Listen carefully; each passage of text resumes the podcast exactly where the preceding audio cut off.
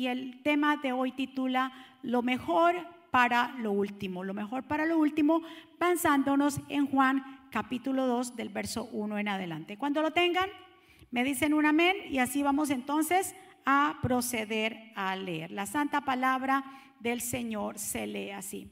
Al tercer día se hicieron unas bodas en Caná de Galilea y estaba allí la madre de Jesús y fueron también invitados a las bodas Jesús y sus discípulos. Y faltando el vino, diga conmigo, faltó el vino. Y faltando el vino, la madre de Jesús le dijo, no tienen vino. Jesús le dijo, ¿qué tienes conmigo, mujer? Aún no ha venido mi hora. Su madre dijo a los que servían, haced todo lo que os dijere. Y estaban allí seis tinajas de piedra para agua, conforme al rito de la purificación de los judíos en cada una de las cuales cabían dos o tres cántaros.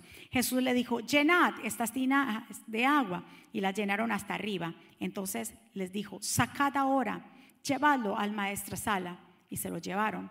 Cuando el sala probó el agua hecha vino, sin saber él de dónde era, aunque lo sabían los sirvientes que habían sacado el agua, llamó al esposo y le dijo, todo hombre sirve el buen vino y cuando ya han bebido mucho, entonces el inferior, mas tú has reservado el buen vino hasta hasta ahora.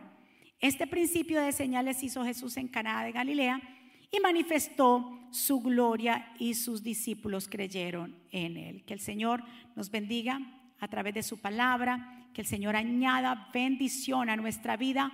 Mi Dios, aquí está tu pueblo reunido. Aquí estamos tus hijos, Señor, que hemos llegado a esta tu casa para adorarte, para exaltarte, para que tú nos hables, Señor, a través de tu palabra como lo has venido haciendo y que esta semilla que va a ser plantada en cada corazón producirá en nosotros fruto, más fruto y mucho fruto. Llévate, Señor, todo espíritu contrario, todo espíritu de distracción. Declaramos, Señor, que tu palabra, Señor, entrará a lo más profundo de los corazones, producirá cambios en nuestra mente para que cambie nuestra manera de pensar y caminar. Siempre a ti sea la gloria y la honra. Yo me pongo a un lado, mi Dios, para que tú te glorifiques, para que tú te establezcas, para que pases un cambón encendido por mis labios. No es palabra mía, mi Dios, es palabra tuya la que va a hacer milagros en esta casa. Es tu palabra la que tiene el efecto correcto y exacto para las vidas que están sedientas, Padre. En el nombre de tu Hijo amado Jesús y el pueblo del Señor dice, amén. Acabamos de leer esta historia que pues está dentro de, Juan capítulo 2, que la hemos leído muchos, pero aquí hay varias verdades que hoy les quiero enseñar. Primero vamos a entender de que Jesús llega a Caná de Galilea y está allí porque habían sido invitados a unas bodas, ¿cierto? Y las bodas habían sido invitados Jesús, los discípulos y también la madre de Jesús. La Biblia realmente no nos da detalle de quién se casó.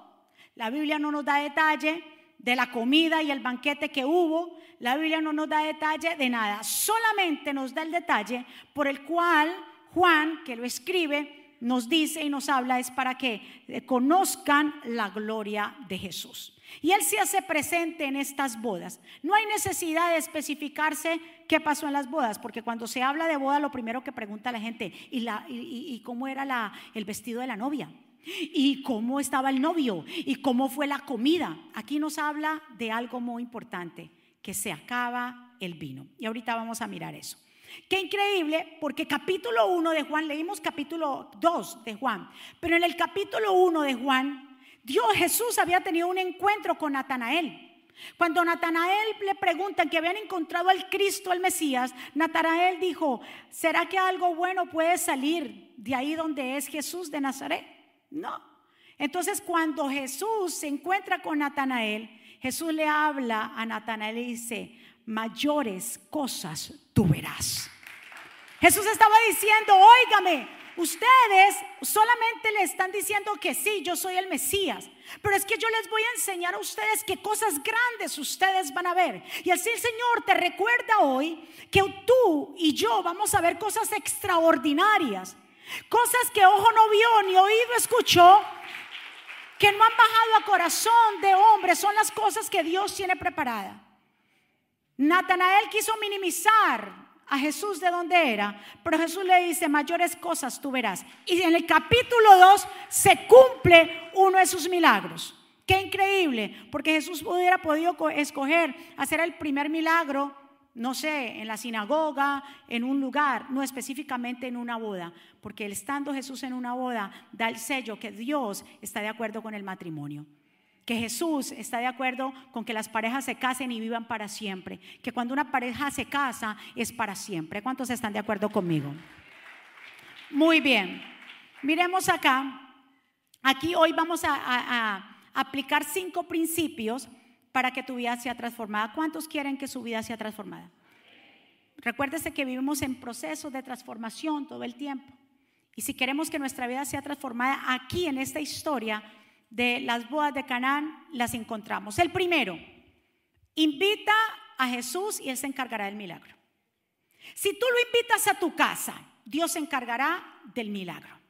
Dios se encargará de tu cónyuge, Dios se encargará de tus hijos, Dios se encargará de tu empresa, Dios se encargará de tu salud, Dios se encargará de tu finanza. Ellos invitaron a Jesús. Lo que ellos no sabían que el hecho de que Jesús estaba presente, Él iba a hacer el milagro. Y cuando tú lo invitas a entrar en tu casa, cuando empiezas a sacar lo viejo, cuando empiezas a sacar las malas costumbres, cuando empiezas a que tu vida sea transformada y le dices, Señor, esta casa, mi hogar, mi vida ya te pertenece a ti y yo te invito, entonces Jesús se encargará de lo demás. Hay gente que no lo invita, lo deja solo ahí afuera. Viene a la iglesia nada más, pero de Jesús no me hable, no se disipulan. Prefieren las cosas de afuera, andan ocupados en todo y menos Jesús. Y ahí está el grave problema de los cristianos. Pero quieren que Jesús les arregle todo, pero no lo invitan. Pero Jesús nos invita, siempre nos manda la invitación para ayudarnos, para hacer el milagro, para recurrir a nosotros. Entonces el primer principio es que invitar a Jesús. El vino es símbolo de alegría, no podía faltar en las bodas, porque si faltaba el vino en una boda, eso era vergüenza, eso era desprestigio, y como las bodas duraban casi siete días, tenía que haber vino venteado. Ahí eso no podía faltar. Que falte el arroz con guandules, pero el vino no. Porque el vino es tipo de alegría, de gozo. ¿Cuántos están? Y obviamente vemos acá también que Jesús, Dios, se preocupa o se ocupa de todo en nuestra vida. Mi pregunta para ti en esta mañana, ¿qué te hace falta a ti? Aquí hubo una falta. ¿Qué le faltó a ellos? ¿Qué es lo que te hace falta a ti? Tú dirás, me hace falta paz. Invita a Jesús. Tú dirás, me hace falta el amor para mi cónyuge. Invita a Jesús y el amor volverá. Hay parejas que dicen, no es que yo, yo no la quiero. Si usted la quiere. Lo que pasa es que no está llamando a Jesús porque Jesús es amor. Dios es amor. Y lo que Dios hace nos vuelve y nos conecta con la otra persona. En las parejas hay amor. Pero si no invitas a Jesús, la vas a ver lejos, ya te fastidia, ya no quieres estar con ella, ya no quieres estar con él. ¿Por qué? Porque has dejado a Jesús. Pero cuando Jesús entra, cuando Jesús es invitado, Dios restaura la familia, Dios restaura los hijos, Dios restaura todas las cosas. Dios convierte lo que estaba vacío, lo convierte en lleno. Dígale a su vecino que está ahí, dígale, deja que Dios te transforme. ¿Qué es lo que te hace falta? Primera pregunta para analizar en este mensaje. ¿Qué te hace falta? Paz, sabiduría, templanza, gozo. ¿Qué es lo que hace falta? Entonces, si te hace falta algo y tú lo reconoces, ¿qué es lo primero que tiene que hacer? Invitar a Jesús. Y no se preocupen por nada. En Filipenses 4:19 dice, mi Dios pues suplirá todo lo que nos hace falta conforme a sus riquezas en gloria en Cristo Jesús, al Dios Padre nuestro sea la gloria por los siglos de los siglos. Diga, Dios se encarga de mí. Dios suplirá todo lo que nos hace falta, podríamos decir, uy, no, ¿cómo se le ocurre Jesús? Y si está bien si hubiera faltado el arroz, pero porque faltó el vino y su milagro, era muy importante hacer esa transformación, porque eso nos está dando un mensaje que Dios quiere que las vidas sean transformadas, que seamos transformados, que si estábamos vacíos, Dios lo llena. Segundo punto, ir a la persona correcta. ¿Cuál es la persona? Cuando te surja un problema, cuando venga una vicisitud, cuando venga un reporte, cuando venga un mal, una mala noticia, ¿qué es lo primero que tiene que hacer el cristiano? Consultar a Dios, recurrir a Jesús. ¿Qué es lo que hace la gente primero? No, ah, pastor, si fuera a llorar, lo primero es que llaman a medio mundo. Cogen ese teléfono, llaman a la mamá, a la suegra, a, la bisabuela, a la vecina, a todo el mundo. ¿Y qué escándalo? En vez de cuando usted reciba una noticia, lo primero que es la persona correcta, ir a la presencia de Dios. Mire, arrodillarse, llorar, hablar con Él. Pero la gente quiere que Dios le resuelva la, la cuestión y el problema, pero no lo buscan, no acuden a Él. Antes al contrario, quieren llenar ese vacío, ese problema, no enfrentando, porque los problemas se enfrentan. Usted no huye de los problemas. El que huye de los problemas es un cobarde. Uy, pastora, me está diciendo cobarde. Amárrese bien los pantalones y deje ya la niñada. En serio. Los verdaderos varones de Dios y las mujeres de Dios no le dan la vuelta al problema. Es que no te quiero ver. Eres un inmaduro. Los verdaderos cristianos enfrentan, avanzan, perdonan y siguen hacia la meta. No se esconda, enfrente. Jesús por eso cuando es invitado, y por eso mucha gente no lo invita, ¿sabe por qué? Porque sabe que cuando lo invite, entonces las obras malas van a salir. Por eso no lo invitan, por eso viven eh, escondidos, por eso eh, eh, llenan su agenda de todo. Y si miran la agenda de muchos, está llena de todo menos de Dios. ¿Cuántos están de acuerdo conmigo? Ir a la persona correcta, Jesús. María, pues nos vamos a suponer que si María se dio cuenta, porque imagínese que si en una boda era tan necesario tener vino, y si María se dio cuenta era porque María iba y venía a la cocina. María tenía que ser amiga de esta pareja que se casó.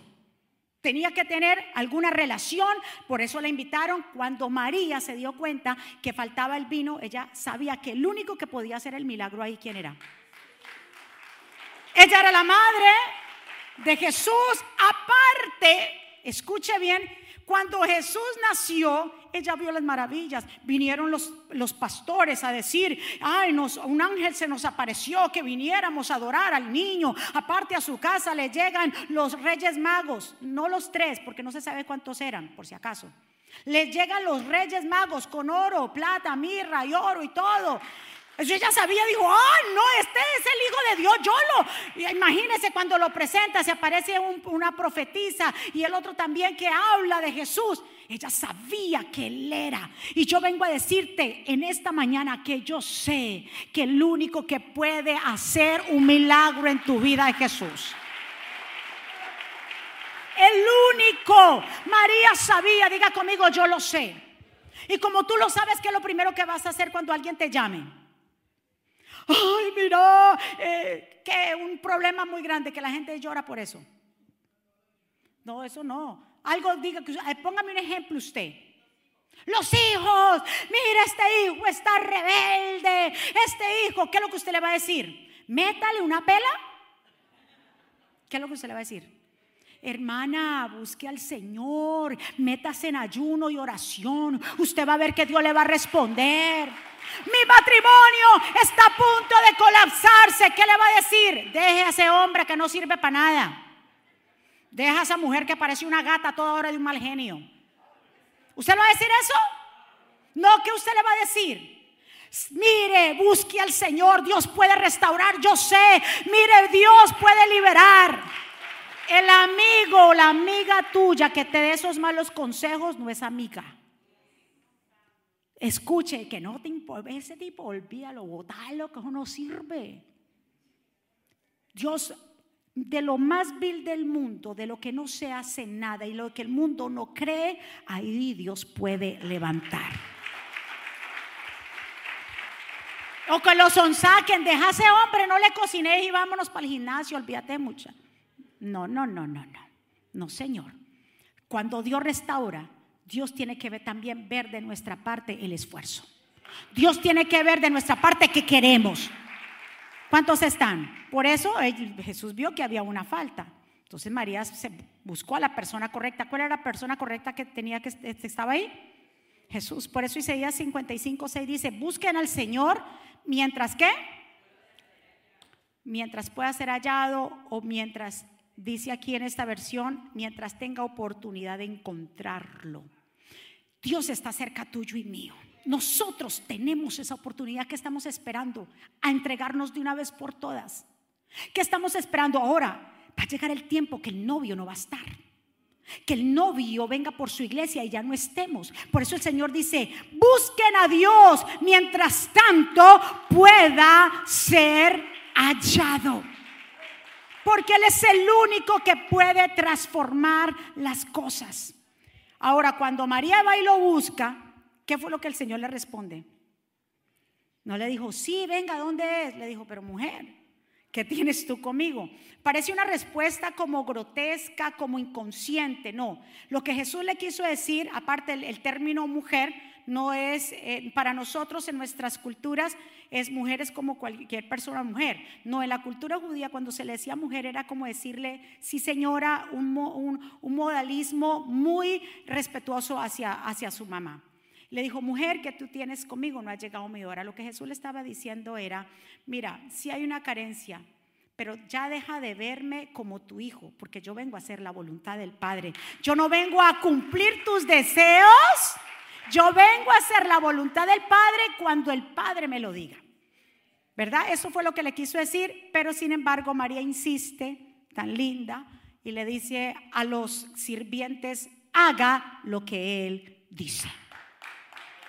Y Jesús, hermoso también, obediente, dijo, bueno, ya estamos aquí, de verdad, eso es una vergüenza, esta gente tiene, no la voy a dejar pasar vergüenza, ¿qué voy a hacer? Voy a convertir esa agua en vino. Y Dios la transforma. Entonces, lo tercero es confiar en Dios y hacer lo que Él nos dice. Diga conmigo, yo voy a hacer lo que Él me dice. ¿Qué Dios te ha dicho que hagas? Que deposites su confianza en Él. ¿Qué ha dicho Dios que tú hagas? Que sueltes esa maleta del pasado, que dejes de lamentarte, que avances, que Él estuvo en pastor, que Él va contigo, que Él te lleva a delicados pastos, que Él te ama, que Él te va a suplir, que estará contigo hasta el fin del mundo. María dijo, hagan lo que Él dice, porque si hacemos lo que Él dice nos va a ir bien.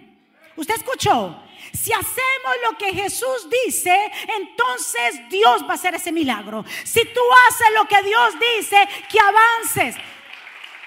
Que le tomes de la mano a tu cónyuge, que dejen la pelea, las disensiones, que ya no juzgues a tus hijos, que avances.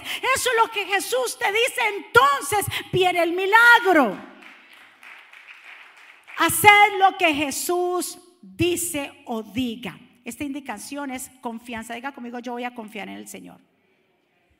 La viuda creyó en lo que el profeta le dijo y no careció de nada. ¿Se acuerdan? La viuda de Serepta, en Primera Reyes 17 que dice que ya no tenía nada, tenía un puñadito de harina, un poquito de aceite y que iba a hacer una torta para eh, dárselo a su hijo y a ella y ya morirse porque ya no había esperanza. ¿Qué le dijo el profeta? Mira mujer, vea lo que tú has dicho, veas la tortica que vas a hacer, pero dame a mí primero, porque el Señor Jehová dice que a ti en tu casa no te faltará nada hasta que vuelva a llover. Y ella hizo caso al profeta. ¿Y le faltó algo a ella? Entonces Dios te está hablando a ti a mí. Hagamos lo que Jesús dice. Lee la palabra porque ahí están sus instrucciones. Y cuando hacemos lo que Él dice, ¿qué va a pasar con nuestra vida? Nos va a ir bien. Ese milagro viene. Mire, los milagros del Señor son bien sencillos. Él quiere hacerlo en tu vida. Él quiere meter la mano. Él quiere que tú te superes. Él quiere, pero también tenemos que poner de nuestra parte. El carcerero creyó entonces a su familia y sus familias fueron salvadas. ¿Se acuerda cuando Pablo y Silas estaban en la cárcel? Dice que habían sido golpeados Pablo y Silas y lo aparte de los golpes tan horribles que les dieron, los metieron a lo último de la cárcel y dice que ahí Pablo y Silas adoraron, exaltaron al Señor, los cimientos de la cárcel se movieron, las puertas se abrieron, los grillos o las esposas que ellos estaban atados se rompieron completamente. Y, y este carcerero, cuando fue a ver, dijo, ya me voy a matar porque esta gente se me va a volar y que le voy a dar reporte al comandante mío. Y Pablo le dijo, no lo hagas, no te suicides. Y ahí fue cuando él vio que estaban todavía ahí, no habían escapado, dijo, ¿qué tengo que hacer para ser, mire esto, ¿qué tengo que hacer para ser salvo yo y mi casa? Dijo, cree en el Señor Jesús y serás salvo tú y tu casa. Diga conmigo, yo voy a creer. Yo voy a creer. Primero, invitar que a Jesús. Segundo, ir a la persona correcta. Tercero, confiar, confiar completamente en Dios, en lo que Él nos dice. ¿Qué le dijeron? Haz lo que María dijo, haz lo que Él dice. La viuda creyó y nunca le faltó la harina del aceite. El carcerero creyó y su familia fue salva. ¿Tú quieres que tu familia sea salva y lo alcance la misericordia? A lo que Jesús dice. Cree y verás la gloria de Dios. Un padre que tenía un hijo endemoniado. Jesús lo liberó porque el padre que yo, cuando se lo entregaron a los discípulos, este, no pudieron hacer nada. Y Jesús dijo, ¿hasta cuándo estaré con ustedes? ¿Hasta cuándo ustedes no creerán? El padre desesperado para que Dios hiciera un milagro. Y le dijo, ¿tú crees que yo lo puedo hacer? Le dijo, sí, yo creo, ayuda a mi incredulidad. Cuando tú crees y obedeces lo que Jesús ha mandado hacer, mire, los hijos de nosotros van a ser liberados de todas esas ataduras. Los familiares que tú tengan en el lugar donde están, Dios los va a liberar. Pero tienes que creer y tienes que hacer lo que Dios te ha mandado hacer. Increíble porque aquí una historia, yo sé, ya tengo ya para terminar acá. Pero miren esto. En segunda de Crónicas 16 nos habla que el rey de Israel subió en contra del rey de Judá, Asa. Y Asa entonces, cuando se enteró que el rey de Israel, que eran de, o sea, un mismo país, pero estaban divididos, fue en contra del rey de Judá, Asa. Cuando el rey de Judá, Asa, se enteró de que el rey de Israel venía, yo lo estaba sitiando completamente, dice que él cogió los tesoros del templo, cogió los tesoros personales y se los envió a este rey llamado Abenadad, Benadad, rey de Siria. Y le dijo, hagamos una cosa, tú destruye como quien dice el pacto que tú tienes o, la, el convenio que tú tienes con Israel y yo te doy esto para que tú y yo hagamos este, este convenio. Pero suelta a Israel. Dice que Benadá dijo, listo, deme todos esos tesoros, no hay problema. Yo no voy a apoyar entonces a Israel. Y así mismo peleó en contra de Israel y entonces eh, el rey Asa empezó a, como quien dice, a, a, construir de nuevo. ¿Y qué fue lo que sucedió? Vino un profeta, escuchen esto, al rey Asa y estas palabras le dijo. Pero en esos días vino el profeta Hananí, fue a hablar con Asa, rey de Judá, y lo reprendió así. Nuestro Dios vigila todo el mundo y siempre está dispuesto a ayudar a quienes obedecen y confían en Él. Acuérdate de que gracias a tu confianza en Dios, pudiste derrotar a los etíopes y a los libios, a pesar de que ellos tenían un ejército mucho más poderoso que el tuyo, sin embargo, ahora pusiste tu confianza en el rey de Siria y no en tu Dios. Por eso nunca podrás ver, podrás vencer al ejército sirio. Fuiste muy tonto y ahora vivirás en guerra toda tu vida. Este rey puso su confianza en quién? En un rey enemigo. Le entregó los tesoros de la casa de Dios, aparte de sus tesoros, y el Señor se enojó, porque cuando tú y yo, óyeme, ponemos la confianza en otras cosas, provocamos la ira de Dios. Cuando ponemos nuestra confianza Oh, en la economía, en la bolsa de valores, oh, en aquel trabajo, oh, en aquella cosa. Cuando pongo mi confianza en los afanes, en mi trabajo, en el dinero, cuando ponemos confianza en otra cosa que no sea Dios, entonces Dios se entristece y entonces vemos que trae consecuencias. ¿Por qué no confiaste en mí? Ustedes lo han podido destruir a esos ejércitos más poderosos con lo poquito que ustedes tienen, pero yo soy el Dios que lo respaldo. Yo soy el Dios que pelea por ustedes. ¿Cómo es que no me llamaron a mí? Recurres a Dios en los momentos difíciles? ¿Por qué no toca la puerta? ¿Por qué no invitas a Jesús? ¿Por qué no le dice Jesús hay una carencia? Necesito, ay, necesito tu intervención. ¿Cuánto le pueden decir a Jesús? Necesito tu intervención. Si tú no llegas, esto se acaba. Escuche pueblo.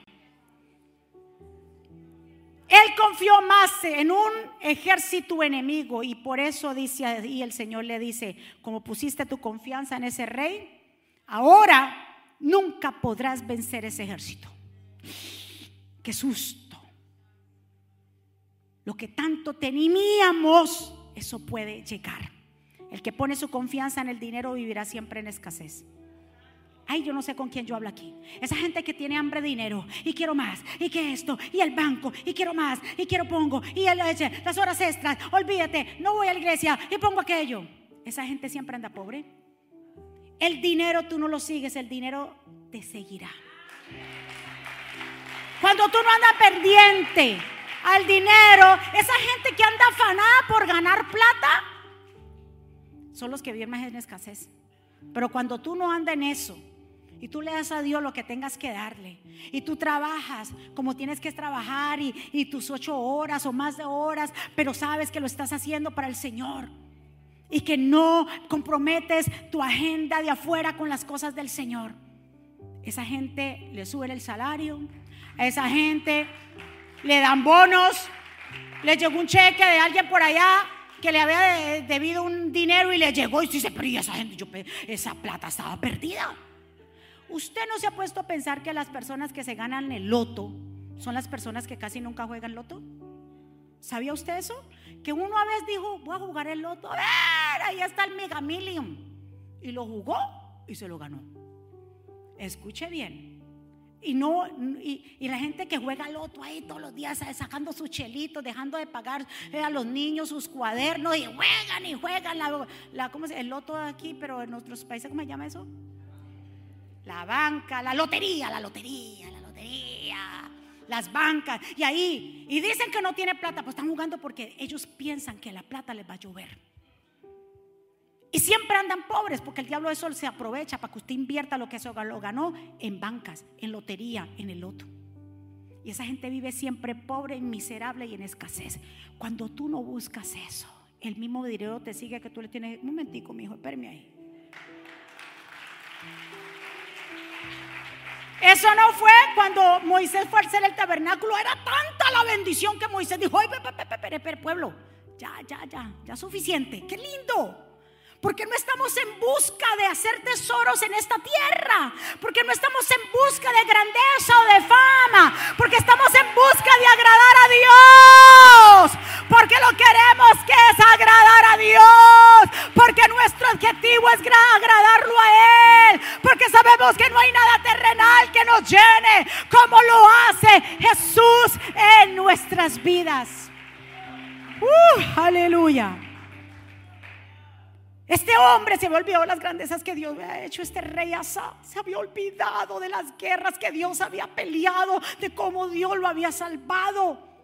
Había peleado por ellos. Y en medio de su muerte, en vez de buscar a Dios, dice que este rey se enfermó de los pies gravemente. Tuvo una enfermedad. Y la Biblia me dice que ellos tenían de 39 años de su reinado. Asa enfermó gravemente de los pies. Sin embargo, tuvo más confianza ¿dónde? En los médicos que la ayuda que Dios le podía brindarle. Señores, ahora no esto no es para tomarlo, sacarlo fuera de contexto y que usted no vaya a un hospital y que no va a buscar los médicos. Cuidado con eso. ¿Cómo alguien pone su confianza en los médicos? Yo le doy gracias a Dios por los médicos. Y que cuando me tomo una medicina, no es la medicina. Gracias Señor, porque yo sé que tú vas a hacer que esta medicina funcione. Gracias por los médicos, Señor, porque eres tú que les da la sabiduría. Lo ponemos por primero a Él. Yo no pongo la confianza a los médicos, yo la pongo en Dios para que los use a ellos. Yo no sé con quién yo hablo aquí. Yo pongo mi confianza en Él para que los médicos puedan hacer un buen trabajo. Pero yo en las manos de un hombre no confío. Yo confío en mi Dios. Cuando se opera a alguien, que le decimos, Señor, Usa las manos de ese cirujano, Señor. Que tú seas obrando en aquella cirugía. Señor, usa los ojos del cirujano. Cuando tú entiendes que no hace a los hombres sino a Dios. Que no es la medicina sino Dios. Que no es el abogado sino Dios. Que no solo hay. Que no son los médicos sino Dios. Entonces le estamos dando gloria a Él. Crean Dios para que Él use la medicina, los médicos, los abogados, pero primero Él. Y aquí este hombre pone, cuando habla de poner su confianza, es que no busco a Dios. No clamó, Señor, ayúdame con esta enfermedad, Señor, tú eres el único que puede hacer algo en mí. Tú puedes hacer lo único que tú puedes hacer algo con mi matrimonio, eres tú, Señor, con mis hijos, eres tú, Señor, en mi negocio. Yo, no puedo más, yo te busco a ti porque a dónde voy a recurrir. Entonces Dios dice, listo. Toca la puerta, ve a un del médico, toca la puerta, ve a un abogado, toca la puerta para que te den un préstamo, toca la puerta para que se te dé tu caja. Ay Dios, toca la puerta porque yo voy a poner las personas correr. Ay, aquí está Dios y el Señor le está hablando a su pueblo para que se levante y entienda. Ay Padre, que Jehová pelea por ti, pero búscalo. Búscalo mientras tanto pueda ser hallado. Ay, yo no sé, yo no sé, pero aquí está Dios y aquí se ha metido Dios. Y Dios está restaurando. Y Dios está haciendo. Y Dios está hablando. Y ay, la nube de Jehová está en este lugar. Y Dios te está hablando y te está... Invítalo. Diga conmigo, yo lo invito. Yo lo invito, yo lo invito, yo lo quiero conmigo. Señor, hasta aquí yo he llegado aquí hoy. Ay Dios, ¿qué es allá paradito ahí? Porque todo lo que está vacío, Dios lo llena. Habían seis tinajas que estaban ahí en esa fiesta, que estaban vacías, que eran supuestamente para la purificación, que cuando llegaba una persona, una visita, había que lavarse las manos, lavar los pies, pero estaban vacías. Seis tinajas de piedra que estaban ahí sin hacer nada. Y Jesús dijo, tráigame esas seis tinajas. ¿A quién le habló? A los sirvientes. Tráigamela y llénalas de agua. Mire, mire, mire, yo quiero que usted entienda para dónde yo lo llevo. Jesús podía haber hecho el trabajo solo. ¿Con quién yo hablo?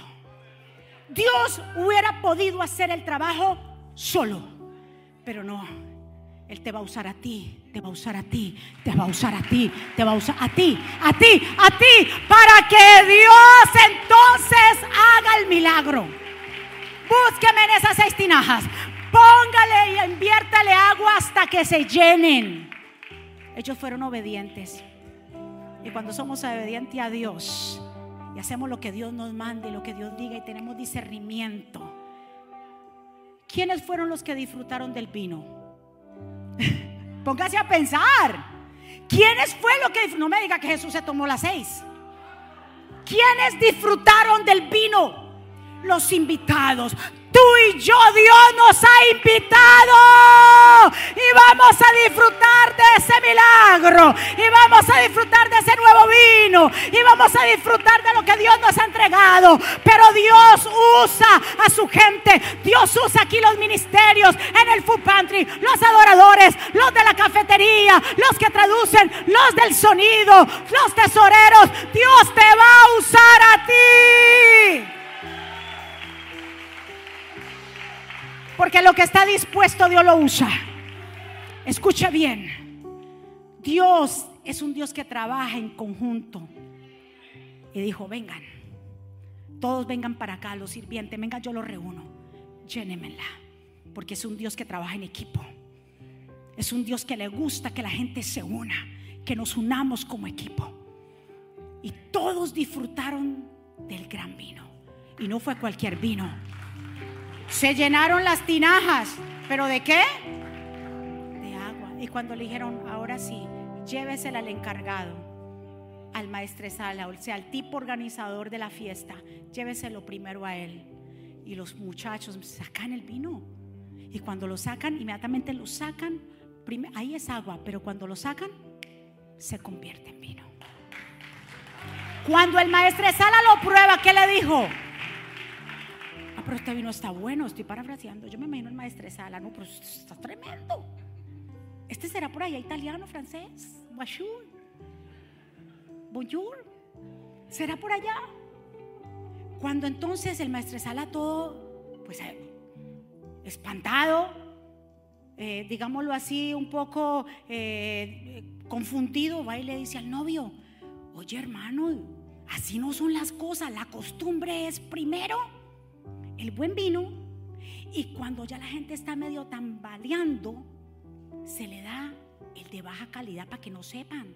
Esto es, eso eh, así es, porque si tú le das el vino malo, mala fama para ti, que eres un hombre tacaño y chipe, que das un malo vino. Pero cuando, cuando ya ellos están borrachos, ellos no disciernen entre el bueno y el malo.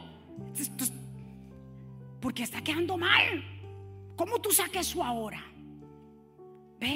Porque todo lo que Dios hace, lo hace bueno, excelente. Y Dios rompe patrones, rompe costumbre. ¿Cuál era la costumbre? Servir el vino. Es bueno el primero, pero Jesús lo dio para el último. Yo no sé si tú estás viviendo las últimas. Si tú estás bien, tú dices, yo estoy en las últimas ya, yo la plata no me alcanza, eh, mis hijos, yo ya estoy en las últimas, como decía el pastor, yo estoy que tiro la toalla, yo estoy en las últimas, mi matrimonio se está eh, desboronando, yo estoy en las últimas. Ay, es que yo vengo a decirte que Dios va a hacer el milagro. Cuando reconocemos que ya está aquí, entonces Dios lo hace porque viene lo bueno. Dios deja lo bueno para el final. Porque Dios se va a encargar de ti. Porque lo bueno viene. El buen vino viene. Dios rompe patrones. Dios rompe costumbres. Den el aplauso fuerte. Lo que no tenía significancia, Dios lo pone con significado. Esas vasijas que estaban ahí tiradas solas, aburridas, los tres, tres tigres estaban ahí. Pero cuando llegan a las manos de Jesús, todo tiene propósito. Cuando estaban persiguiendo a David, y David andaba como errante buscando a ver, porque Saúl lo tenía persiguiendo, se metió a una cueva. Y ahí vinieron gente que estaba, que dice la Biblia, que en la cueva de Adulán, donde los hermanos de David se supieron que él estaba ahí y fueron a verlo. Pero ¿quiénes eran esta gente? Los que estaban endeudados, los que estaban aburridos, gente afligida, eh, gente con muchas deudas, presas en gran amargura. Toda esa gente se unió.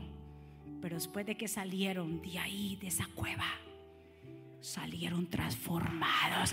La iglesia es como la cueva de Adulán, que tú vienes enfermo, desvalido, endeudado y a través de la palabra tú sales empoderado, tú sales con nuevas fuerzas, tú sales conquistando, tú sales hacia adelante.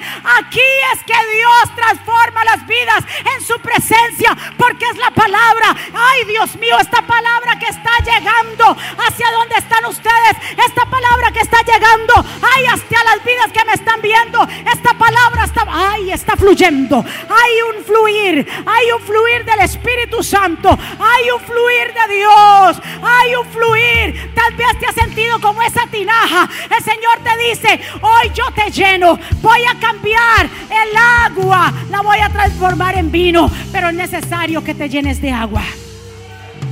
Proceso vacío. Todos llegamos vacíos. Segundo proceso, agua. Cuando venimos al Señor somos llenos del Espíritu Santo. Tercer proceso, y cuando estamos llenos del Espíritu Santo, ¿qué va a salir de nosotros? vino, que es alegría, que es gozo, porque Dios cambia nuestro lamento en gozo. Recordémonos los cinco puntos y con esto termino. Primero, para nosotros vivir una vida plena en gozo y que nuestras vidas sean transformadas. Para ver milagros sobrenaturales en nuestra vida, lo primero que tenemos que hacer es invitar a Jesús. Invítalo a tu casa, invítalo a tu vida. Lee la Biblia, congrégate. Eso es invitarlo. Lo segundo, ve a la persona correcta. Jesús es la persona correcta. No tu vecino, no tu hermano, no tu mamá. Primero ora y habla con Él. Lo tercero, confía en Dios y hacer lo que Él te dice. ¿Qué nos dice el Señor? Estad quietos y conoced que yo soy Dios. Que el Señor te dice, vengan a mí todos los que están trabajados y cargados, que yo lo voy a hacer descansar. Cuarto, todo lo que esté vacío, Jesús lo llena. ¿Te sientes vacío? Deja que Dios te llene. Deja que Dios lo haga. Quinto, nuestra obediencia a Dios nos hace ser partes de sus planes. Ahí no solamente se convirtió el vino para los de la cocina, todos los invitados tomaron del vino. Así que usted y yo vamos a tener parte en la herencia de Dios por escuchar lo que Él dice, por obedecer lo que Él dice. Y sexto, viene una transformación para tu casa. ¿Cuántos lo creen? ¿Cuántos creen que viene una transformación para tu vida, para tus hijos, para tu casa, para tu negocio? Va a haber una transformación. Mire, empezamos este sexto mes, que se llama el mes de la entidad. Estamos en la mitad del año. Nos, nos faltan seis meses más para terminarlo. Y en estos seis meses más van a comenzar a suceder cosas grandes. Antes de que se termine este año, gente firmará para su casa. Antes de que se termine este año, personas que estaban esperando papeles, Dios les contestará. Dios va a ser. Muchachos que estaban esperando para el préstamo de su universidad, así será. Hay nuevos negocios, nuevas cosas. Porque si le crees a Dios para que Él cree, todo es posible. La semana pasada hablamos. ¿Cuántos se acuerdan del mensaje de la semana pasada? ¿Cuántos se acuerdan? Dulces sueños. La cantidad de gente que me escribió, gracias por comunicarse conmigo a través de la internet, que a través de ese mensaje pudieron dormir, llevaban tiempo sin dormir, pero a través de este mensaje han podido dormir. Y yo sé que a través de este mensaje cosas grandes van a suceder en tu casa, va a haber ese milagro. Y yo quiero, por favor, de las vidas que pues obviamente que ya conozco y que ellas pueden testificar que me también fueron parte del grupo que escribió, eh, nos escribió la semana pasada, tanto Ana como Juan, eh, la otra persona no vino, la otra persona vino a las once y media. En pocas palabras, Ana, venga para acá, súbase al púlpito, por favor, para que todo el mundo lo vea. ¿Qué fue lo que sucedió la semana pasada? Yo le comentaba, bendiciones a todos, le comentaba a la pastora, yo fui una persona de que tenía más de tres semanas con un desvelo horrible porque como decía nuestra pastora y nuestro pastor, el ISIS, y si le pasa algo a mis hijos, y si no puedo pagar mi renta, siempre estamos preocupados por algo. Y entonces, aunque ah, le decimos al Señor que hemos entregado todo, ¿verdad? Tres semanas, un desvelo, agotamiento en el cuerpo, ya estaba exhausta. Cuando el pastor se sube y comienza a ministrar, me entra un quebranto. Cuando la pastora trae ese eh, mensaje poderoso, yo podía sentir la presencia de Dios ahí cuando estaba este, eh, traduciendo y yo un llanto y tratando de traducir a la misma vez. Pero le contaba a la pastora, la llamé corriendo y le decía, yo llegué a casa, solamente recoté la cabeza y le digo que yo dormí, eran las 7 de la tarde cuando yo me recoté. Yo me levanté al otro día a las 8 de la mañana. Yo no podía creer que había descansado, que había dormido sin haberme. Gloria a Dios. Y ha sido así toda la semana. Toda la semana he podido dormir. La honra y la gloria sea para y el así Señor. vas a seguir durmiendo como un león. Bendiciones. Ah, el pastor hablaba hace un momento de acuérdate de tu pasado para que ahora el, veas lo que el Señor ha hecho en tu vida. ¿Verdad? Yo tuve un accidente hace cuatro años, tuve una operación gravísima en la cabeza.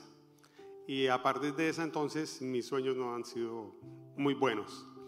Pero ayer, el domingo pasado, cuando la pastora llamó, bueno, el llamado siempre lo hace el Padre, el Hijo, el Espíritu Santo, que está listo para que vengamos a recibir el milagro, a que recibamos la oración, la bendición del Señor.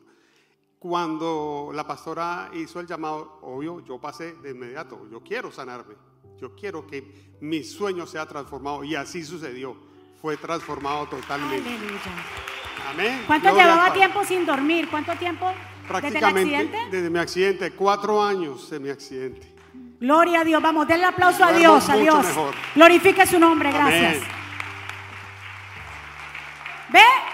Si usted toma este mensaje, si usted le cree, si usted lo toma con fe, toda la palabra que se trae aquí desde el principio de la adoración, de lo que nuestro pastor habla, del mensaje, si usted lo toma, se agarra, lo cree, entonces va a haber una transformación en su vida. Denle la gloria, la honra. Levante, levante su mano hacia el cielo. Padre, gracias por este tiempo. Gracias por permitirnos llegar a tu casa. A ti sea la gloria y la honra, Señor. Mira las vidas cómo están siendo transformadas.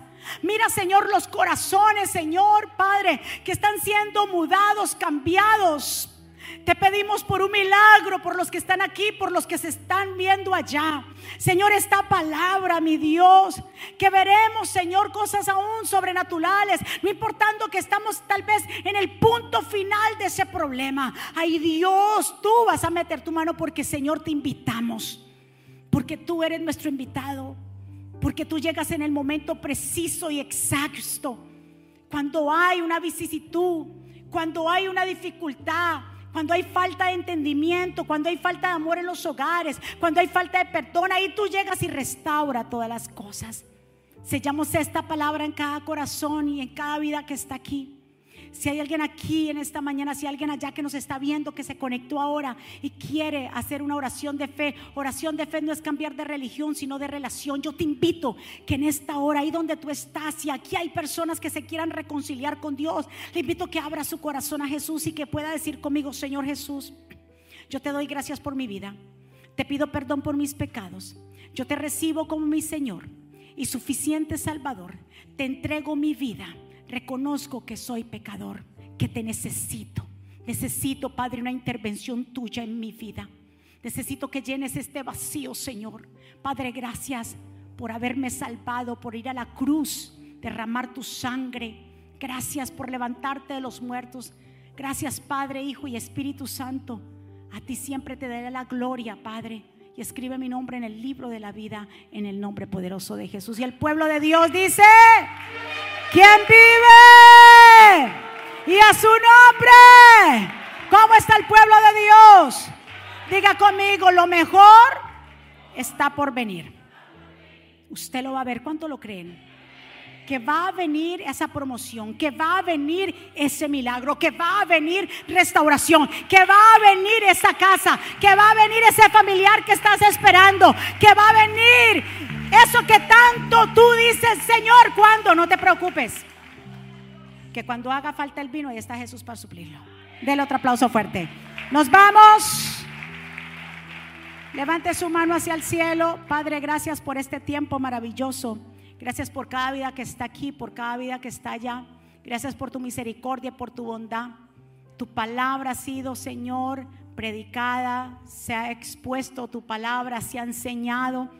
Eres tú que hace crecer esa semilla, Señor. Cada vida lo tiene y declaramos que producirá mucho fruto. Declaramos una semana bendecida, prosperada, de cielos abiertos, de buenas noticias, Señor. Que tu pueblo caminará y no se cansará, te buscará, Señor, en todo tiempo. Guarda a nuestros niños, nuestros jóvenes, pon un cerco de protección alrededor de ellos. Este sexto mes, el mes de la identidad, Señor, celebra, te celebramos a ti. Nosotros no celebramos nada de orgullo, no pride, no orgullo. El orgullo ya tú te lo llevaste. Nosotros somos nuevas criaturas, Señor. Padre, en ti confiamos, en ti nos apoyamos, Señor. Te damos gracias, pueblo del Señor, que Jehová te bendiga y te guarde. Que Jehová haga resplandecer su rostro sobre ti tenga de ti misericordia. Que Jehová alce sobre ti su rostro y ponga en ti paz. Y termino con estas palabras. Mis amados, vivan en gozo. Sigan creciendo hasta alcanzar la madurez. Anímense los unos a los otros, vivan en paz y armonía. Entonces el Dios de amor y paz estará con ustedes. Que la gracia del Señor Jesucristo, el amor de Dios y la comunión con el Espíritu Santo sea con todos ustedes. Dios me los bendiga, Dios me los guarde. Saludados los unos a los otros. Gracias.